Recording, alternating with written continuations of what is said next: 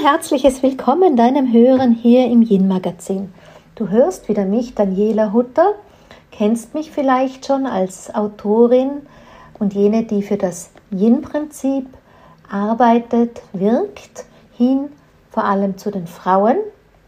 Aber heute in diesem Podcast möchte ich mit dir etwas anderes teilen, dir von etwas anderem erzählen. Ein Projekt, das mir schon seit vielen Jahren sehr am Herzen liegt, das unsere Familie begleitet.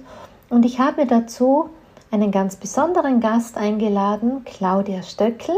Viele hier in Österreich kennen sie vielleicht. Sie ist als Journalistin vor allem im Radio bei Ö3 sehr bekannt, Frühstück mit mir und interviewt dort regelmäßig sehr interessante Gesprächspartner oder man kennt sie auch aus dem Fernsehen. Ich kenne sie aus gemeinsamen Reisen, ich kenne sie aus der Arbeit für den Verein Zukunft für Kinder, Zuki, und mit ihr gemeinsam möchte ich euch heute dieses Projekt vorstellen und einfach ein paar Gedanken für ehrenamtliche Tätigkeit und Hilfsbereitschaft hinaus in die Welt mit euch teilen. Hallo Claudia, danke, dass du meiner Einladung gefolgt bist. Hallo liebe Daniela, vielen Dank für die Einladung. Wir kennen uns ja schon von diversen Kalkutta-Reisen mhm. und es ist schön, jetzt einmal auf der Achse Wien-Tirol mit dir zu reden. Ja, genau. Es ist 2008 oder 7, 7 oder 8 war ich, ich glaube 8 war ich mit dir damals oder in Kalkutta, also ewiglich her, das erste Mal. Und ich weiß, dass wir in etwa gleich lang das erste Patenkind hatten, ne? 95 oder so war das. Nein, 95? Das 95 kann nicht sein. Ich habe 2006 geboren. So, 2000. Genau. Ich habe 2006 mit ja. Azuki begonnen. Genau, ich auch. Und Deepak war 95 geboren, so wie mein Sohn. Das war das damals. Ja. Die gemeinsame Zuki-Reise.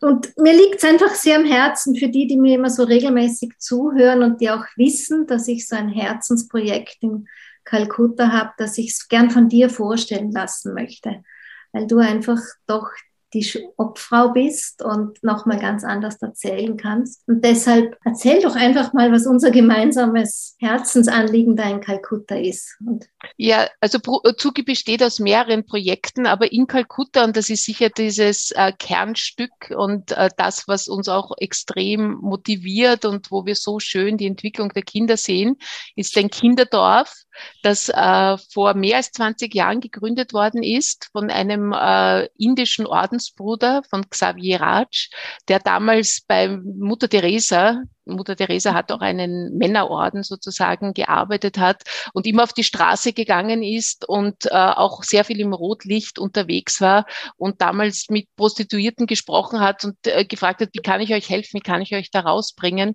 Und die meisten haben gesagt, ja, unser Leben ist irgendwie schon vorbei oder gelaufen. In der indischen Gesellschaft haben wir keinen Platz mehr, aber vielleicht kannst du dich um unsere Kinder kümmern. Mhm. Und äh, das ist genau, das sind genau die Geschichten, die mich damals so berührt hat, wie er erzählt hat, dass diese Kinder, also wenn diese armen Mädchen, die ins Rotlicht manchmal sogar von den eigenen Eltern verkauft worden sind, mhm. Sozusagen um, um fünf Euro ihren Dienst anbieten mussten oder gemacht haben. Die Kinder wurden teilweise als äh, unter das Bett geschoben, mussten vor der Tür warten. Und äh, er hat dann begonnen, das war der Anfang vor über 20 Jahren, einige dieser Kinder aufzunehmen, aber auch Kinder, die ganz einfach auf der Straße gelebt haben, die am Bahnhof gelebt haben, auch mit ihren Müttern, die dort Gemüse verkauft haben oder Müll gesammelt haben. Und äh, 22 Kinder in einer kleinen Hütte, so hat das dann begonnen. Und als eine österreichische Psychologin dann nach, Öst, äh, nach Indien einmal gereist ist, in einen Ashram, hat sie ihn getroffen und er hatte damals keine Socken an und sie hat gesagt, wie kann ich Ihnen helfen? Und er hat gemeint, ich brauche keine Hilfe, ich brauche Hilfe für meine Kinder. Und das war die Geburtsstunde eigentlich von Zuki, weil sie hat damals ein bisschen Geld gegeben, ist nach Österreich zurückgereist, hat einer gewissen Mali Steinbach davon erzählt, die dann den Verein gegründet hat und einige Jahre später bin ich dazu dazugekommen. Mittlerweile ist aus dieser Hütte ein kleines Kinderdorf geworden mit äh, acht Heimen, mit einer großen Schule, mit einem Basketballplatz, mit einem Berufsausbildungscenter.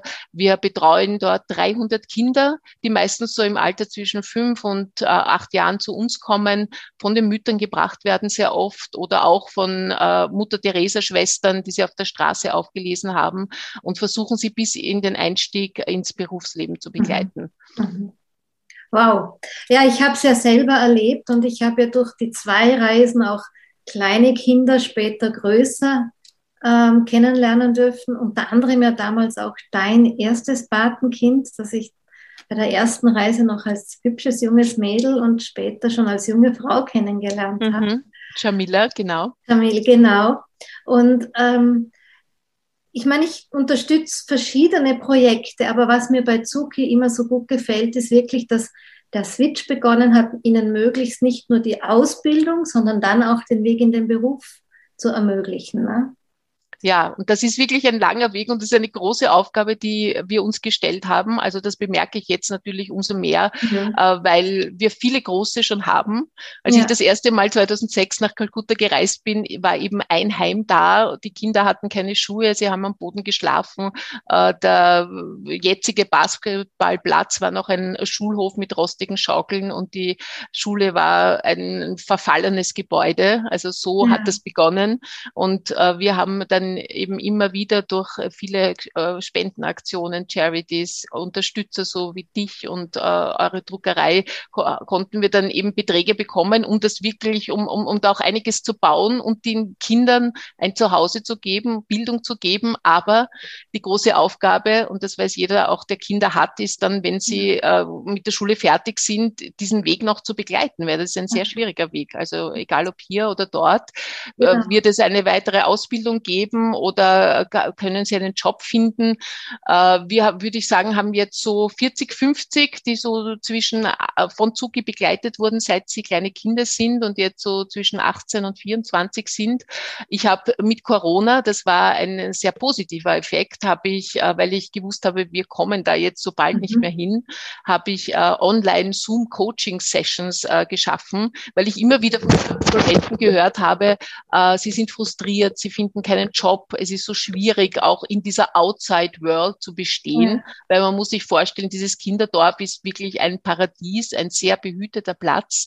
Äh, und äh, dort wird für sie gekocht. Ich meine, sie waschen natürlich ihre Wäsche, aber äh, und, und räumen auf, aber sie sind sehr behütet. Also sie haben eigentlich wenig mit dieser tosenden, lauten, schmutzigen Stadt zu tun. Es ist auch am ja. südlichen Stadtrand von Kalkutta und dann nach der Matura äh, sind sie plötzlich auf sich allein gestellt, weil dann äh, sollen sie dort auch nicht mehr wohnen. Äh, das ist eben bis zur Klasse 12.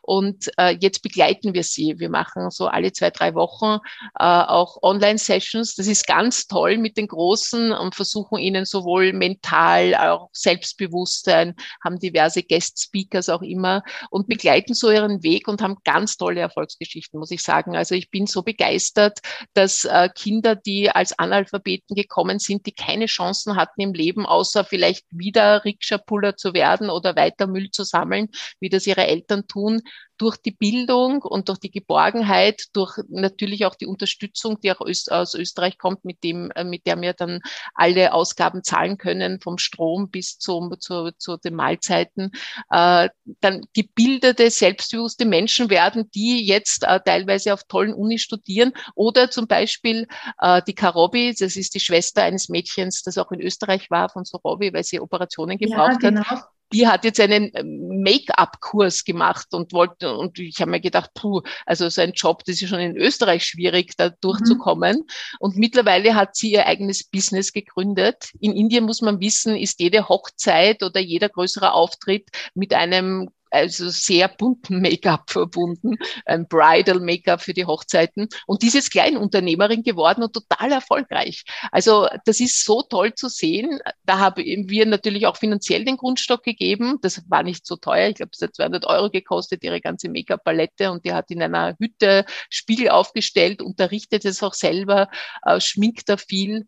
Und wir haben von den Schneiderinnen äh, bis, äh, ja, manche arbeiten im Callcenter wie der Deepak, der bei dir begonnen begonnen hat. Manchmal habe ich auch gehört, arbeitete in einer Apotheke äh, und ähm, haben schon ganz viele, die auch mit ihrem Studium, ja genau, in einer IT-Kompanie haben wir jetzt zwei untergebracht mit Top-Gehältern. Es werden jetzt zwei Studenten nach äh, Europa kommen. Wir haben dort einen Sponsor, den Herrn Schweighofer, der ihnen zwei Jobs angeboten hat in Rumänien, in seinem Werk sozusagen. Dort werden sie im Sales arbeiten. Also es sind tolle Geschichten. Mhm. Das Leben von Kindern ohne Chancen ist komplett verwandelt ja. worden. Und ich finde, das ist ja auch ein schönes Bild, quasi, ich sag mal, über, über Zuki oder so hinaus, dass es einfach immer jemand gibt, der was bewirken kann auf der einen Seite und auf der anderen Seite, dass, dass es auch möglich ist, das Leben zu verändern. Ja, ja also das stimmt. Dass, dass so diese, ähm, ja, dass man diese Spuren hinterlassen. Ja, wir suchen doch alle, welche Spuren hinterlassen wir in unserem Leben. Und ich muss sagen, wenn ich da auf dich und auf Malis und auch die anderen äh, Menschen da im Verein zugeschaut, da bin ich in Westösterreich ja weit weg vom Schuss. äh, was ihr da bewirkt und was ihr da schafft, das ist schon enorm, auch auf die lange Strecke nämlich. Ja, das ja? stimmt. Also ich mache das jetzt 16 Jahre ja. im Ehrenamt, also ja. wirklich rein ehrenamtlich, weil unser Ziel ist, dass wir wirklich die maximale Summe nach Kalkutta bringen und dass dort möglichst viel bewirkt wird. Das ist ein ganz besonderer USB, wenn ich sagen darf, also was ganz, ein ganz besonderes Merkmal von Zuki. Wir haben nur ein Prozent Verwaltungsaufwand, äh, sind da also würde ich sagen, auch sehr fordernd zu uns selber, damit äh, wir das halten können, damit wir eben neben unseren Jobs dann äh, die Verwaltung machen, die Sponsoren anschreiben, die Patenbriefe äh, austauschen, äh, die Mails beantworten. Aber wir sehen eben, was dort gewachsen ist, weil wir so arbeiten, weil 99 Prozent aller Gelder in Kalkutta ankommen und nur ein minimalster Teil mhm. hier verwendet wird für Administration. Und das ist das Tolle. Also das, das beflügelt mich auch, so wie du richtig sagst. Ich weiß und weiß an diesen vielen, vielen Kindern und auch jungen Menschen, mit denen ich so äh, intensiv Kontakt habe. Also ich habe jeden Tag, äh, würde ich sagen, mit zehn mindestens, sie schreiben mir dauernd und, und sie fragen mich und wir haben Videocalls und ich versuche sie eben auch zu begleiten in, in schwierigen Fragen und dann die Eltern sind krank. Also sie müssen, und das ist schon die Härte des Lebens, bei diesen Kindern und jungen Menschen zu spüren. Äh, es mhm. macht einen sehr demütig, weil eben viele im Alter von 18, 19, 20 schon um, für ihre Eltern sorgen müssen, ja. weil die Berufe haben, ob sie jetzt Reisbauern waren oder ob sie Rikschas gezogen haben oder auf der Straße gearbeitet, mit diesem schlechten äh, Gesundheitssystem auch, sind die mit 40, 45 abgearbeitet und können oft überhaupt keinen Job mehr finden, also auch wenn sie als Haushaltshilfe arbeiten, eben von der Jamila, meinem ersten ersten Patenkind, die Mutter ist 45, findet keinen Job mehr, weil sie ein, ein Hüftproblem hat und wird nicht mehr genommen die unterstütze ich jetzt und bin aber auch voll Hochachtung vor diesen jungen Leuten, die verpflichtet sind, ihre Eltern zu unterstützen ja. und dort also schnell dann auch Fuß zu fassen im Berufsleben und einen ganz anderen Druck haben als wir. Und trotz allem und der vielen Unterstützung, die wir ihnen geben, wenn man sich umschaut in diesen Ländern, wie man leben muss und was es bedeutet zu überleben und das Wasser holen muss von weit her und äh, was ein Lockdown bedeutet, wo man dann in einer Wellblechhütte eingesperrt ist und Medikamente, die man nicht bekommt, bekommt und Krankenhausaufenthalte, die nicht möglich sind oder nicht zu finanzieren, ja, dann finde ich es immer schön, dass wir etwas beitragen können, dass diese, um, dieses Ungleichgewicht der Welt äh, sich etwas verbessert. Und man muss ja auch sagen, es ist ja drüben nicht unbedingt billiger wie bei uns. Ne? Ich habe das in Kalkutta, wenn ihr ähm, eure kaufmännischen Controllingstätigkeiten drüben gemacht habt, die mhm. viele Gespräche auch mitverfolgen können was für eine Herausforderung das für euch dann auch immer war, dieses Dorf wachsen zu lassen, Dächer zu reparieren. Ja. ja das, das ist stimmt. nicht so, dass Also bauen ist sehr teuer. Das ist ja. genauso teuer wie bei uns. Das ist ja, richtig. Eben. Ja. Und, und in Sunderbans, in diesem quasi, das, was ja ich immer, was mich so berührt hat, wie wenn ich ein Vorleben dort gehabt hätte, ähm, das ist ja, die haben, werden ja regelmäßig von schweren Wirbelstürmen ähm, Genau, heimgesucht. heimgesucht. Ja, so dass die ja quasi fast jedes Jahr immer wieder von vorne anfangen mit ihren Hütten. Das, das ist richtig. Die Hütten werden zerstört, die Felder werden überflutet mit Salzwasser und das ist dann nicht mehr, wirft keine Ernte ab. Also sie sind schon sehr geprüft. Mhm. Äh, auch in, in Kalkutta sie kommen ganz oft Wirbelstürme und wir wissen auch durch die äh, Klimaerwärmung, Kalkutta ist auch eine Stadt äh, sozusagen am Wasser. Also dieses Wasser steigt. Es mhm. ist schon ein, ein, eine ganz große Härte dort zu leben und aufzuwachsen. Aber das Schöne ist, dass man, wenn man eben dieses Bild der Kinder auf der Straße hat, sie ihnen zumindest diese Jahre zu geben, wo sie gut aufgehoben sind und wo sie dann durch ihre Ausbildung und Bildung einen Job haben, wo sie ihre Familien unterstützen ja. können und, und erhalten können und eine eigene Familie gründen.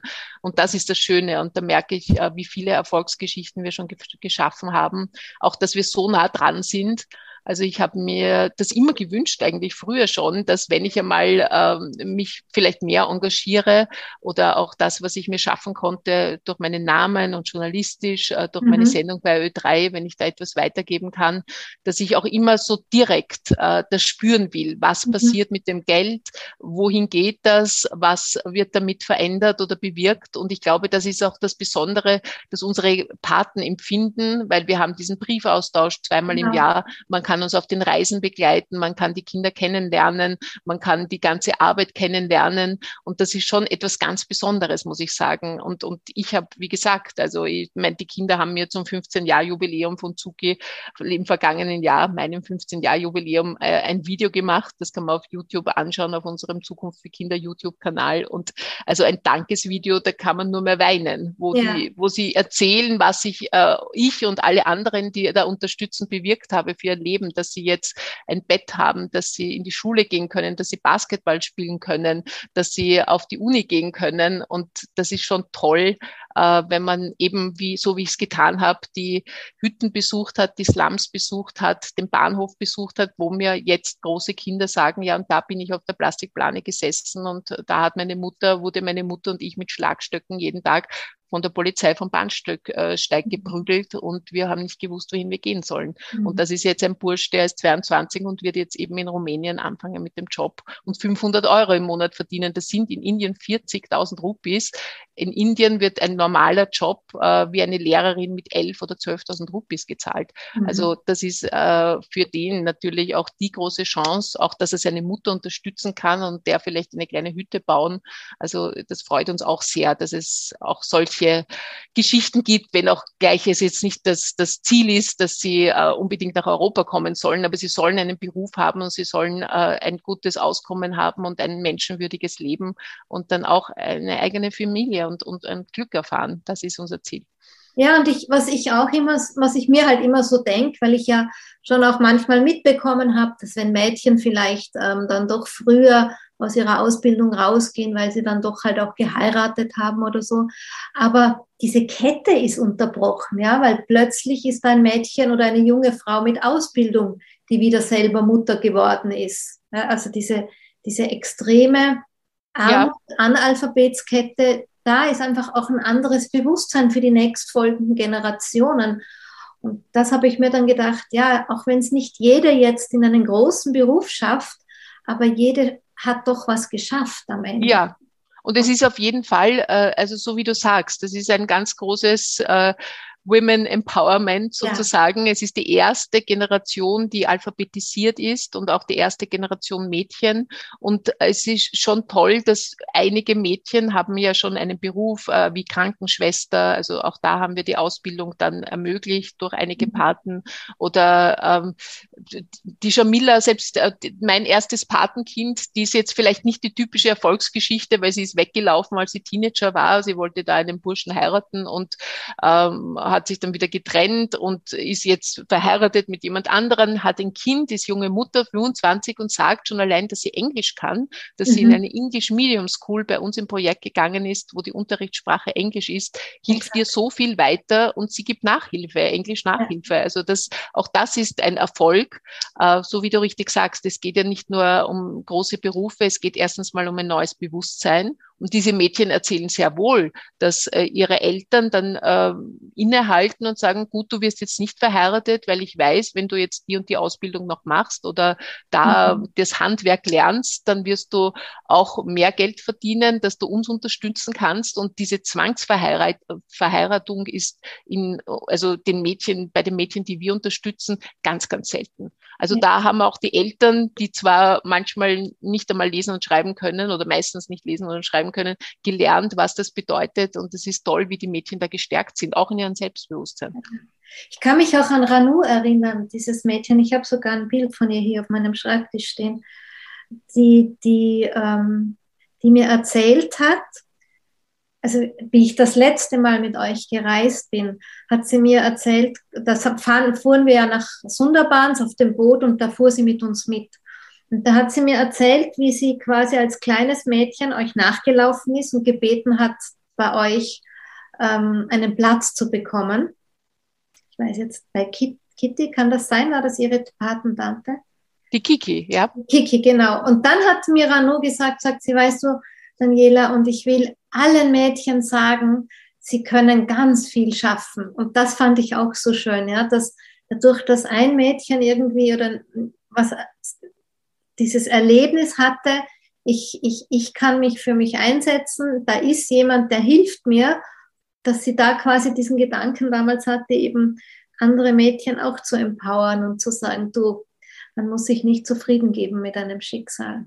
Genau, also das diese, die sind vor allem die Mädchen richtig Testimonials für die Nächsten, ja. die kommen, nicht? Ja. Und das ist toll zu sehen, dass man schon in so einer Zeitspanne, weil als ich gekommen bin 2006, sind sie alles, waren das äh, Dutzende kleine Kinder, die am Schoß gesessen sind oder gespielt haben. Und aus mhm. denen sind jetzt junge Erwachsene geworden, mhm. die ich aber genauso eng kenne, die auch die nächste Generation Zuge vor Ort sein werden. Manche arbeiten schon mit im Projekt und, und äh, die wissen, sie sind Vorbilder. Also und ja. das sagen wir ihnen auch immer. Und sie reden dann auch mit den Jüngeren, die natürlich genauso Probleme haben beim Lernen oder wie, was sie später machen sollen. Und das ist schon sehr toll. Da ist einfach eine große Bewegung entstanden. So, wie, wie können wir unser Leben verändern mit dieser Hilfe, die wir bekommen? Also ich sage ihnen auch immer, sie haben so viel Glück im Leben, dass sie, ich meine, wenn man durch Kalkutta fährt, du weißt es mhm. ja selber, mhm. wenn man dort in den Slums ist, dann sind noch immer so hunderte Kinder, die auf der Straße sind oder die dort in, neben den Müllbergen leben. Und, und ich sage immer, ihr habt wirklich so ein Glück, dass euch äh, Xavier aufgenommen hat, weil er ist derjenige, der das entscheidet und, und wir bieten dann sozusagen oder bemühen uns dann, die Paten zu finden, dass sie auch bleiben können und dass sie die Unterstützung finden. Und da möchte ich gleich anmerken, dass wir 40 neue Kinder bekommen haben vor zwei wow. Monaten. Also falls sich jemand für eine Patenschaft interessiert, äh, wir brauchen 70 Euro im Monat, teilen das aber in zwei Teile, damit das nicht zu viel wird. Und äh, also ein Kind hat äh, zwei Patenschaften, die es braucht, damit wir die Mahlzeiten zahlen können, die Schuluniform, die Schulbücher, äh, die Lehrer natürlich, Strom und was man alles zum Leben braucht. Äh, und äh, da würden wir uns sehr freuen, für, äh, wenn, wenn sich äh, ja, Menschen, die uns zuhören, interessieren. Ich werde das alles verlinken in den Show Notes. Genau. Und auf meinem Blog, wo ich die Podcast auch immer einbinde, werde ich ein paar Fotos dazu geben. Das Schön dass auch, dass man wirklich mit einem kurzen Klick dann ganz schnell bei Zuki auch landen kann. Ja, ich stelle mir vor, es ist eine Herausforderung aktuell, ne? von Österreich aus, jetzt wo gerade in der Welt so viel passiert ist auch, äh, gerade auch mit Ukraine, ist so ein ehrenamtliches Projekt auf diesem Niveau auch weiter zu, zu, zu, zu führen, zu halten, Spenden zu generieren und so weiter. Ne? Na, auf jeden Fall. Also es ist hm. natürlich auch jetzt mit dem Ukraine-Krieg, aber das war über all die Jahre so, ob das jetzt das Erdbeben in Nepal genau. war oder äh, in Haiti. Also es sind natürlich dann immer aktuelle Katastrophen und ich finde auch, dass man da genauso helfen soll, selbstverständlich. Wir haben eben das Glück und deshalb ist, äh, sind die Patenschaften für uns auch äh, die, äh, so wertvoll, die eigentlich aus einem ganz anderen Gedanken heraus entstanden sind. Nämlich, wie ich vorhin schon gesagt habe, ich hab, bin, als ich dazu gestoßen bin, habe ich äh, eben gemeint, ich finde das Direkte so schön, dass man sagt, mhm. meine Spende hat ein Gesicht, was passiert damit und was passiert mit dem Menschen und dem Kind, äh, das ich unterstütze. Und so haben wir eigentlich mit diesem Patenschaftssystem begonnen, das äh, natürlich äh, verwaltungstechnisch sehr, sehr aufwendig ist, weil es gibt diesen Briefaustausch und es gibt natürlich jedes Kind und jedes Schicksal. Und wir haben es gestern ein Meeting wieder gehabt, wo man dann 20 Namen am Papier hat und sagt, was, warum ist der ausgeschieden oder was wird der machen? Und die Paten wollen natürlich auch die Information. Mhm. Genau. Äh, auf der anderen Seite ist es so schön, wenn man so konkret hilft, wenn man dann ja. weiß, Kenai ist jetzt im College im dritten Jahr und Karobi hat jetzt eben dieses kleine Make-up-Studio begonnen und Rinko hat jetzt den IT-Job gefunden und Prosenschit äh, ist jetzt Bauingenieur geworden und das ist eben so toll. Und habe ja von meiner lieben Vorstandskollegin Sabine Schistek, der mhm. hat, äh, der ist Koch jetzt im Süden von Indien in einem ganz tollen Hotel, hat da eine Kochlehre gemacht und das ist eben so schön und, ähm, und dadurch, das trägt uns auch durch schwierige Zeiten. Also auch äh, mhm. jetzt zum Beispiel, wo die Spenden sicher, die Zusatzspenden sehr, sehr zurückgegangen sind. Aber wir wissen, durch diesen Stock an tollen und auch sehr committed und liebevollen Paten können wir die Kinder weiter versorgen und das hilft uns sehr. Das ist, ich muss auch sagen, es ist was sehr, sehr Bereicherndes auch für eine Familie. Weil ich habe ja damals, war so quasi mein Beweggrund, ja, wir sind eine junge Familie, ich habe drei gesunde Kinder, wir leben in einem doch Wohlstand und wollte meiner, kind, mein, meiner Familie so einen Bezugspunkt geben, dass es eben nicht selbstverständlich ist.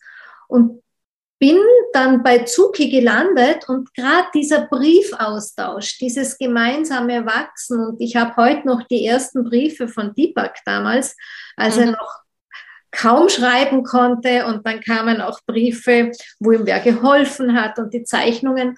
Und das, das macht so in einer Familie so eine Bereicherung, um einfach den Kindern gut vermitteln zu können. Schaut her, hier in Österreich, das ist ganz was Besonderes und auch den Ehrgeiz, den die Kinder immer beschrieben haben.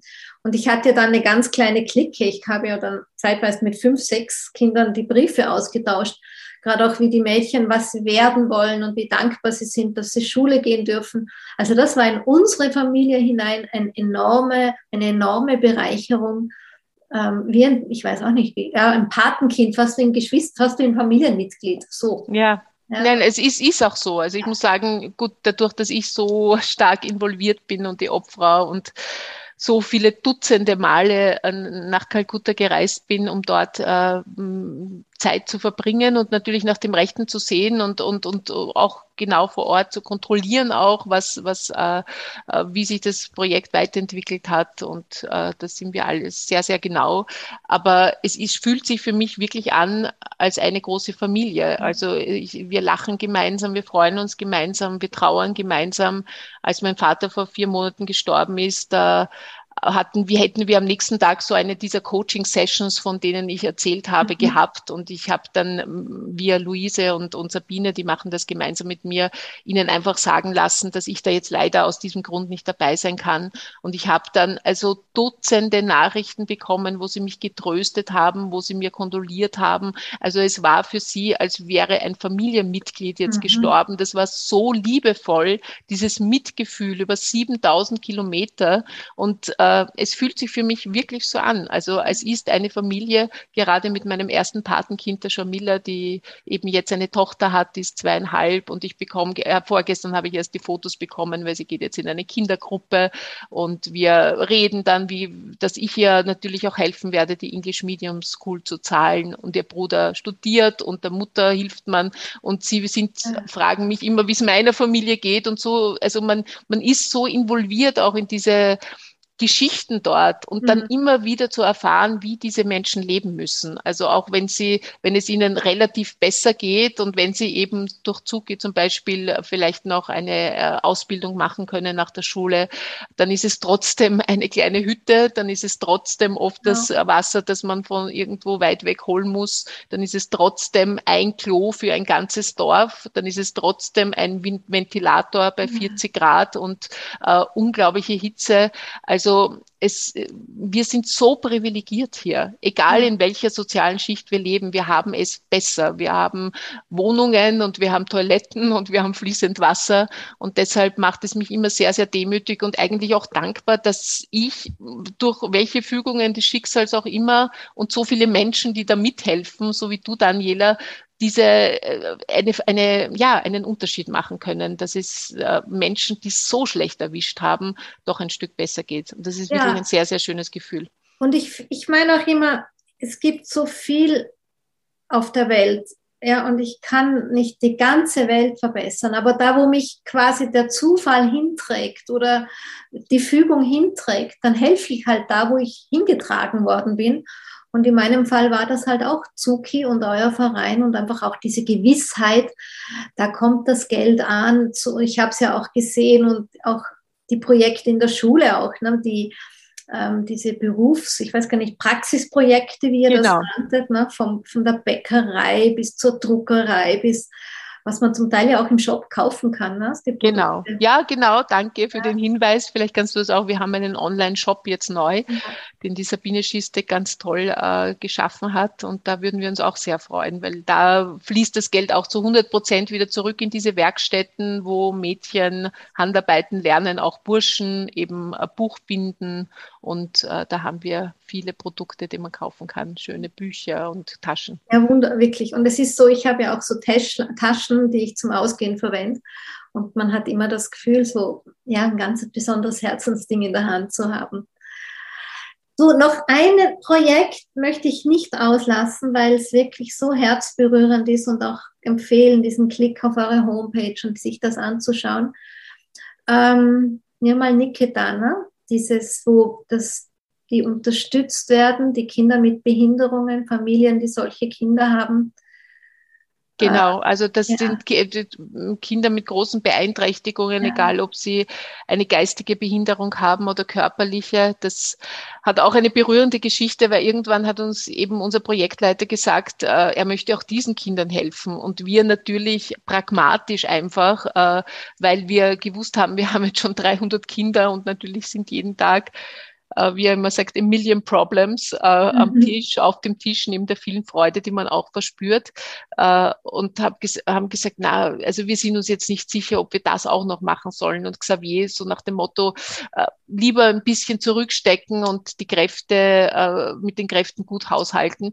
Aber wie manchmal hat er nicht auf uns gehört und hat damit begonnen. Und jetzt sind wir sehr, sehr glücklich, weil wenn man die Geschichten hört, äh, wie es diesen Kindern geht und wie sie von der eigenen Gesellschaft behandelt werden, weil im Hinduismus bedeutet es ein Fluch, äh, wenn du ein Kind mit einer Behinderung bekommst, dann wirst du oft vom gesamten Dorf isoliert, missachtet, ähm, man behandelt dich einfach schlecht und ist auf Distanz.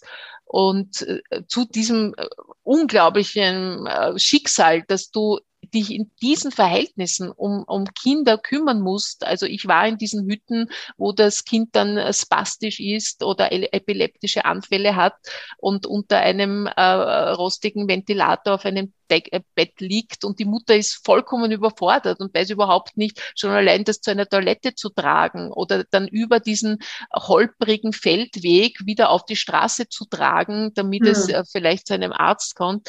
Und äh, da hat Xavier eben auch ein äh, Haus gebaut und da haben wir so 45 Kinder, die manche haben Hörbehinderungen, manche sind eben mongoloid oder, oder haben äh, diverse körperliche Beeinträchtigungen. Aber für alles ist wirklich der Himmel, in diese Tagesschule gehen zu dürfen und dort für ein paar Stunden eine Schuluniform anzuhaben, geliebt zu sein. Man, es wird mit ihnen gespielt, äh, gelernt. Sie dürfen handwerklich, sie machen eben auch, sie basteln viel. Auch das verkaufen wir zum Beispiel bei uns. Und äh, man merkt, was ist auch für eine Erleichterung für diese Mütter ist. Und das ist auch ganz toll, dass die Mütter, die Schule dauert von 10 bis 14 Uhr, äh, die Mütter bleiben oder die meisten dürfen bleiben und dürfen dort sich auch betätigen, Kerzen ziehen oder mhm. Papiertaschen falten, verdienen dort Geld. Also es ja. ist sowohl für die Mütter als auch für die Kinder gesorgt. Und das ist wirklich ein unglaublich äh, gut durchdachtes und berührendes Projekt. Auch da würden wir noch viele Paten brauchen und würden uns natürlich sehr freuen. Und freuen uns sehr, dass diesen Kindern auch so ein menschenwürdiges Zuhause geboten wird oder so eine Stätte, wo man sie äh, auch, auch sehr respektvoll und liebevoll behandelt. Ich habe das ja damals beim letzten Mal eben gesehen und mich hat das also tief beeindruckt, auch das sind ja wirklich Engel in Menschengestalt, diese Therapeuten, wie liebevoll und wie ähm, was, für eine, was wirklich für ein schönes Tageszuhause das für diese Kinder und für diese Frauen war. Ja. kann man fast schön. nicht beschreiben, wenn man es nicht gesehen hat oder wie ich sagen soll, oder wenn man, weil es wirklich, ich, ich weiß noch, ich hatte eine Stadtrundfahrt und war im Mutter Teresa Kinderheim und sah dort Kinder auch mit Behinderungen betreut sozusagen und kam dann zufällig zwei oder drei Tage später mit dir in dieses Heim. Das war ein Weltenunterschied. Ja, also das stimmt. Das wird auch in manchen Heimen sind die Kinder apathisch und keiner ja. beschäftigt sich mit ihnen und liegen ja. dann in Gitterbetten. Und bei uns ist das ein, ein, ein blühender, bunter, fröhlicher Ort. Äh, und das ist wirklich schön, weil, weil in dieser Gesellschaft haben es eben Kinder dann noch einmal, die eine Behinderung haben, noch ja. einmal schwerer. Und Kinder sind unsere Zukunft, egal wo auf der Welt. Ja, da kann man, man braucht es, egal wie weit weg sie sind, wie nah sie hier sind. Also ich finde das wunderbar. Lass uns noch einen Satz sprechen, Claudia. Du, wir, du hast es so reinfließen lassen. Ich meine, Xavier mache das jetzt schon 20 Jahre. Ja. Ähm, wie geht's weiter? Du hast so ein bisschen gesagt, manche Kinder arbeiten schon im Projekt, die Zukunft ist quasi gesichert. Ja, also das ist, das ist der Plan, dass ja. äh, sowohl hier als auch dort einmal ähm, die nächste Generation übernimmt. Ja. Das ist natürlich so wie bei jedem ja. anderen Unternehmen. Äh, also es sind schon einige Kinder, die jetzt junge Erwachsene sind, die unterrichten zum Beispiel schon bei Streetwork auf der Straße. Und äh, da ist das Ziel auch, dass der Xavier eben bald, dass wir ähm, da auch im Management sozusagen auch die nächste Generation haben. Also es mhm. gibt auch eine junge Managerin und die kommt jetzt nicht zwar aus, aus unseren Kindern, aber dass es natürlich äh, eine große Basis von jungen Leuten gibt, die das dann weiterführen. Toll. Weil das ist schon eine enorme Herausforderung. Ich meine, so ein Projekt so langfristig auf sichere Beine zu stellen. Gratulation, was euch da gelungen ist, wirklich. Dankeschön. Also es ist eine große Arbeit, aber auch eine große Freude und ja, man kann e-, eben, wie du richtig gesagt hast, es gibt so diesen Satz, so viele fragen mich, ist es nicht ein Tropfen auf dem heißen Stein und wie gehst du damit um, dass du nicht alle Kinder aufnehmen kannst? Und äh, ich sage genauso wie Georg Sporschil, der Jesuitenpater, der in Rumänien ein Hilfsprojekt hat, es, wer ein Kind rettet, rettet die ganze Welt. Es ist wirklich so. Also jede dieser Geschichten berührt mich zutiefst. Jedes Kind, das bei uns aufgenommen werden kann, ich sehe sie, wenn sie kommen, sie sind zerlumpt, sie haben keine Schuhe, sie kommen äh, von der Plastikplane und äh, manche sagen mir dann, ich habe zum ersten Mal in einem Bett geschlafen oder ich weiß zum ersten Mal, wie das ist, wenn ich eine sichere Mahlzeit bekomme und nicht den ganzen Tag äh, zittern muss, ob ich vielleicht doch hungrig schlafen gehe. Das sind so Geschichten, die wir in Österreich weniger erleben, Gott sei Dank. Also ich will das nie, es wird dann oft, äh, wie soll ich sagen, herumdiskutiert, wo ist die Not größer und warum helfen sie in Indien, das höre ich ja auch oft. Ich kann ja, nur immer sagen, meine. Antwort ist, weil ich eine Armut dort kennengelernt habe, die ich von hier Gott sei Dank nicht kenne und weil es offensichtlich äh, durch viele Fügungen äh, mein Weg ist und weil ich sehr froh bin, dass ich diesen Weg äh, beschritten habe. Jetzt habe ich schon viel, viel äh, Weg zurückgelegt und, und äh, es wird eigentlich immer schöner, heller, positiver, motivierender und die durch unsere jungen Leute in Indien, die das schon erfahren haben, was das bedeutet, dass man, dass man so viel Hilfe erfährt, die wollen alle zurückgeben. Wir haben jetzt einmal von einer, in einer Session eben die Runde gemacht, welche Ziele habt ihr im Leben? Und bei jeder hat gesagt, ich möchte entweder bei Zuki mithelfen oder ich möchte in irgendeiner Form karitativ arbeiten. Es, ich möchte das zurückgeben, was ich selber erfahren habe. Mhm. Und ich glaube, für die Welt auch und den Gedanken, den wir haben, dass äh, ja trotz allem aller Brutalität und Gewalt, die wir auch jetzt tagtäglich sehen, dass es doch so viel Gutes gibt, das auch im Menschen schlummert und dass man äh, wach werden lassen kann. Schönes Bild, das du da uns gerade gezeichnet hast, liebe Claudia. Ich danke dir sehr für deine Zeit, für dein Erzählen Und ich wünsche uns gemeinsam, dass der ein oder andere von den Hörerinnen sich jetzt vielleicht motiviert fühlt mit einem Klick in die Shownotes, Klick hinüber zu Zuki und dann vielleicht auch eine Patenschaft oder sonst einen Beitrag, weil es ja vielfältige Möglichkeiten bei euch gibt, ja, eure, unsere Arbeit hiermit zu unterstützen. Vielen Dank, liebe Ja, du, danke dir auch. Vielen Dank auch, dass du so eine liebe und äh, hingebungsvolle Patin bist, schon über so viele Jahre. Danke dir.